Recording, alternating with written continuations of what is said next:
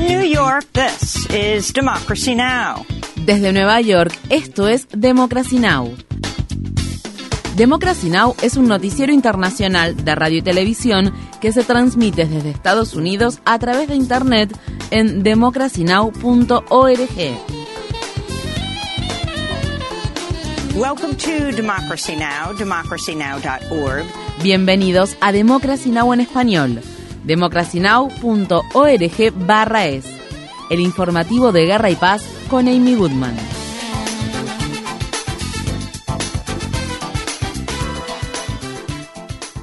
El presidente ruso Vladimir Putin afirmó este jueves que el mundo se enfrenta a la década más peligrosa e impredecible desde el final de la Segunda Guerra Mundial, al tiempo que insistió en que la guerra en Ucrania sigue según lo planeado. Durante una intervención de cuatro horas de duración en una conferencia de política exterior que se celebró en Moscú, Putin expresó que Rusia está lista para lograr un fin negociado del conflicto en Ucrania, pero insistió en que Ucrania y sus países aliados no están dispuestos a participar en conversaciones diplomáticas al respecto. El presidente ruso también criticó a las potencias occidentales y las comparó con la Alemania nazi.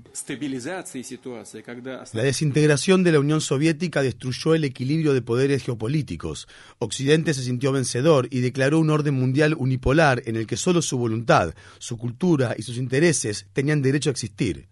Ahora el periodo histórico de dominio total de Occidente en los asuntos mundiales está llegando a su fin.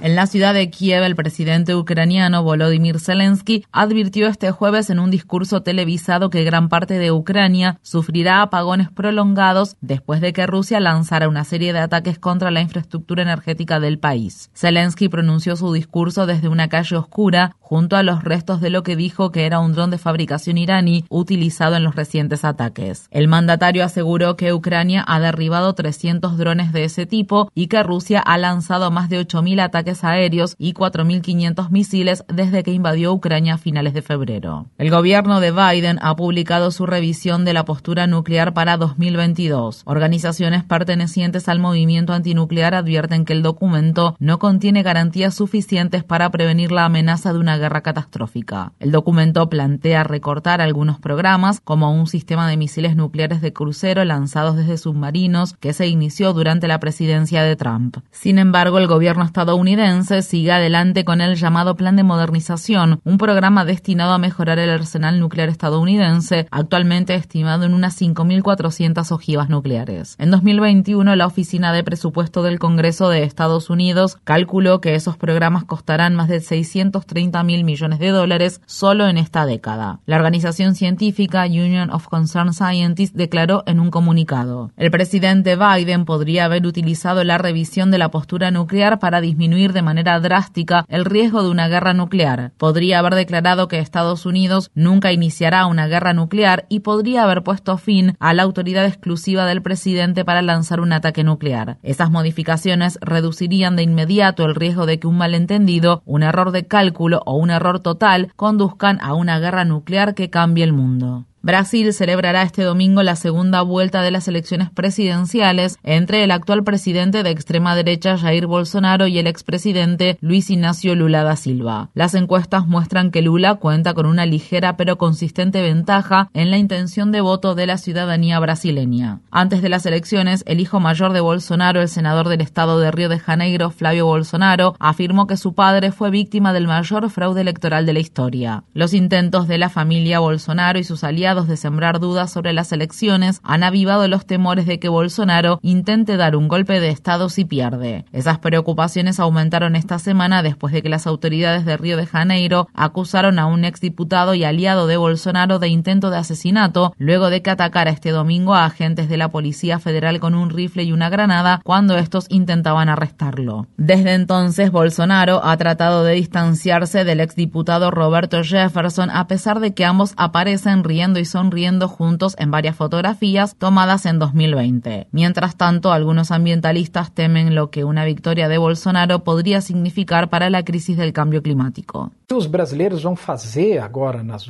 Lo que decidirán los brasileños en las urnas es mucho más que un cambio de presidente. Son unas elecciones fundamentales para el futuro de nuestro país. Elegiremos si nos quedamos con la democracia o no. Tendremos que elegir si mantenemos viva la Amazonia o si mantenemos a Bolsonaro en el poder. Es una elección entre esas dos opciones. No va a ser posible mantener ambas opciones al mismo tiempo. Porque no va a dar para tener ambos al tiempo país. Canadá envió una delegación a Haití para evaluar las preocupaciones humanitarias y de seguridad a medida que empeora la inestabilidad política y la actividad de los grupos criminales en ese país. La ministra de Relaciones Exteriores de Canadá y el primer ministro de ese país, Justin Trudeau, se reunieron este jueves en la ciudad de Ottawa con el secretario de Estado de Estados Unidos, Anthony Blinken. Ambos países están presionando para que se realice una intervención armada internacional en Haití. Los haitianos han salido a las calles en las últimas semanas para protestar contra la ayuda extranjera y contra la ocupación del país por parte de fuerzas internacionales. Los manifestantes afirman que Estados Unidos y otras potencias han contribuido a la desestabilización de Haití y exigen la renuncia del primer ministro haitiano Ariel Henry, que cuenta con el respaldo de Estados Unidos. Un grupo de senadores demócratas de Estados Unidos, encabezado por el senador del estado de Massachusetts, Ed Markey, han pedido al gobierno de Biden que amplíe y expande el estatus de protección temporal para los migrantes haitianos a medida que miles de ellos continúan llegando a Estados Unidos en busca de refugio. El actual estatus de protección temporal para los ciudadanos haitianos vence en febrero. El gobierno de Biden ha seguido deportando en masa a solicitantes de asilo haitianos, incluidos menores de edad, a pesar de la escasez generalizada de alimentos, agua y otros recursos vitales que sufre Haití. Cientos de miles de migrantes de El Salvador, Honduras, Nicaragua y Nepal, que poseen un estatus migratorio de protección temporal en Estados Unidos, corren el riesgo de ser deportados luego de que las negociaciones con el gobierno de Biden para expandir dicha protección fracasaran a principios de esta semana. Las conversaciones se habían llevado a cabo durante más de un año como parte de un litigio que exigía que el gobierno estadounidense rediseñara el estatus de protección temporal para más de 260.000 personas. En 2020, un tribunal federal de apelaciones revocó una orden judicial de 2018 que había bloqueado el fin de dichas protecciones migratorias. Esa decisión aún no es definitiva, ya que los demandantes esperan la celebración de otra audiencia al respecto. Sin embargo, los solicitantes de asilo podrían perder sus estatus de protección temporal a fines de 2022 si el gobierno de Biden continúa apoyando la decisión adoptada durante la presidencia de Trump. En la ciudad estadounidense de Austin, estado de Texas, varios familiares de las víctimas de la masacre ocurrida el 24 de mayo en la escuela de Ubalde asistieron este jueves a una reunión de la Comisión de Seguridad Pública para exigir la renuncia del director del Departamento de Seguridad Pública de Texas por la respuesta inadecuada durante el tiroteo masivo y el mal manejo de la investigación investigación posterior al respecto. Las imágenes de las cámaras corporales de la policía recientemente publicadas muestran cómo agentes de la policía de Texas en la escuela primaria Rob reconocen que deben confrontar al atacante, pero dicen que tienen miedo de recibir un disparo. Un total de 19 escolares de cuarto grado y dos docentes fueron asesinados ese día y pasaron más de 70 minutos antes de que la policía finalmente ingresara al salón de clases donde se encontraba el agresor y lo matara. El senador estatal demócrata Roland Gutiérrez, quien representa a la ciudad de Ubalde, habló en la reunión del jueves. No llegó ninguna ayuda. Nunca sabremos cuántos niños se podrían haber salvado. Dos, tres, cuatro. Algunos de ellos murieron camino al hospital. Eva Mireles murió camino al hospital. Las acciones del Departamento de Seguridad Pública de Texas después del tiroteo son casi tan atroces como su inacción del 24 de mayo.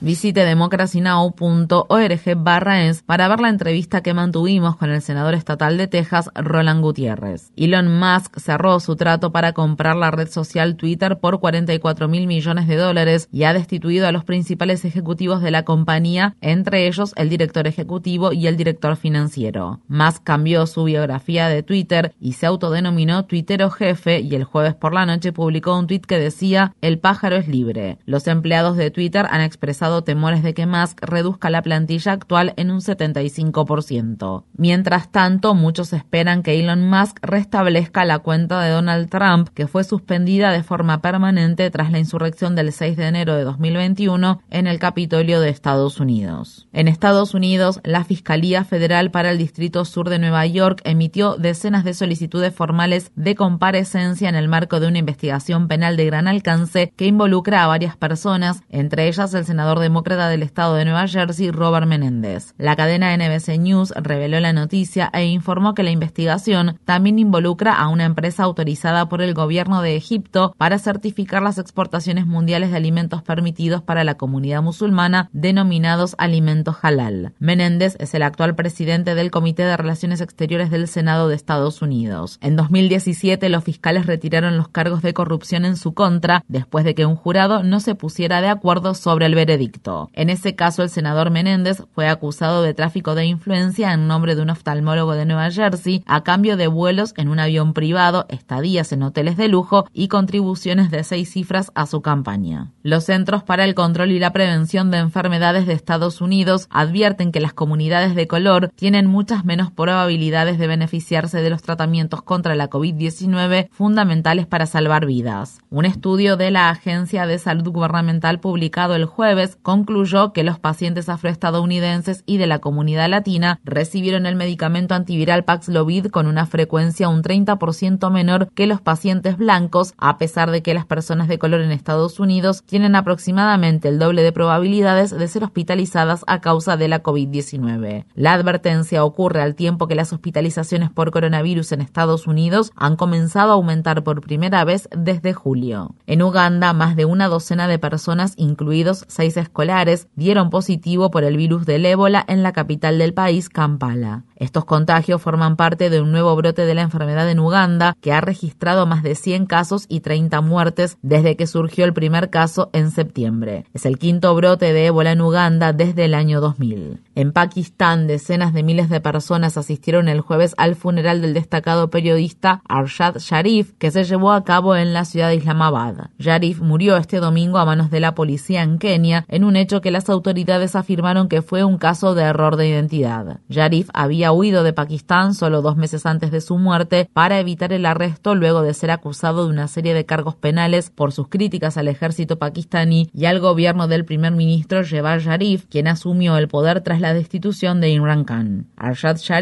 estaba viviendo de manera oculta en Kenia. Los partidarios de Sharif exigen justicia y una investigación independiente exhaustiva sobre su muerte. Pakistán ha cometido varios actos de censura y represión contra los medios y los trabajadores de prensa y los críticos a menudo culpan de ello a los militares. En Filipinas, los deslizamientos de tierra y las inundaciones han causado la muerte de al menos 31 personas. Otras más siguen desaparecidas tras las lluvias de la tormenta tropical Nalgae que azotó las regiones de Visayas y Mindanao, situadas al centro y sur del país. Las autoridades advierten que podría haber más inundaciones cuando la tormenta toque tierra este fin de semana en el norte de de Filipinas. En México, el matrimonio entre personas del mismo sexo es ahora legal en todo el país, luego de que los estados de Guerrero y Tamaulipas legalizaran el matrimonio igualitario esta semana. Las parejas del mismo sexo podrán ahora casarse en los 32 estados de México. Denise Mercado, una activista en favor de los derechos de la comunidad LGBTQ, celebró la noticia y habló este miércoles al respecto. Tamaulipas dijo sí al matrimonio,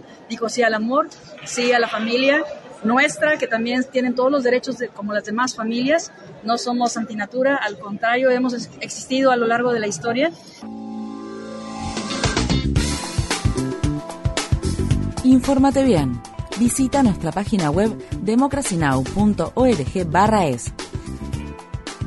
Síguenos por las redes sociales de Facebook, Twitter, YouTube y SoundCloud por Democracy Now! es.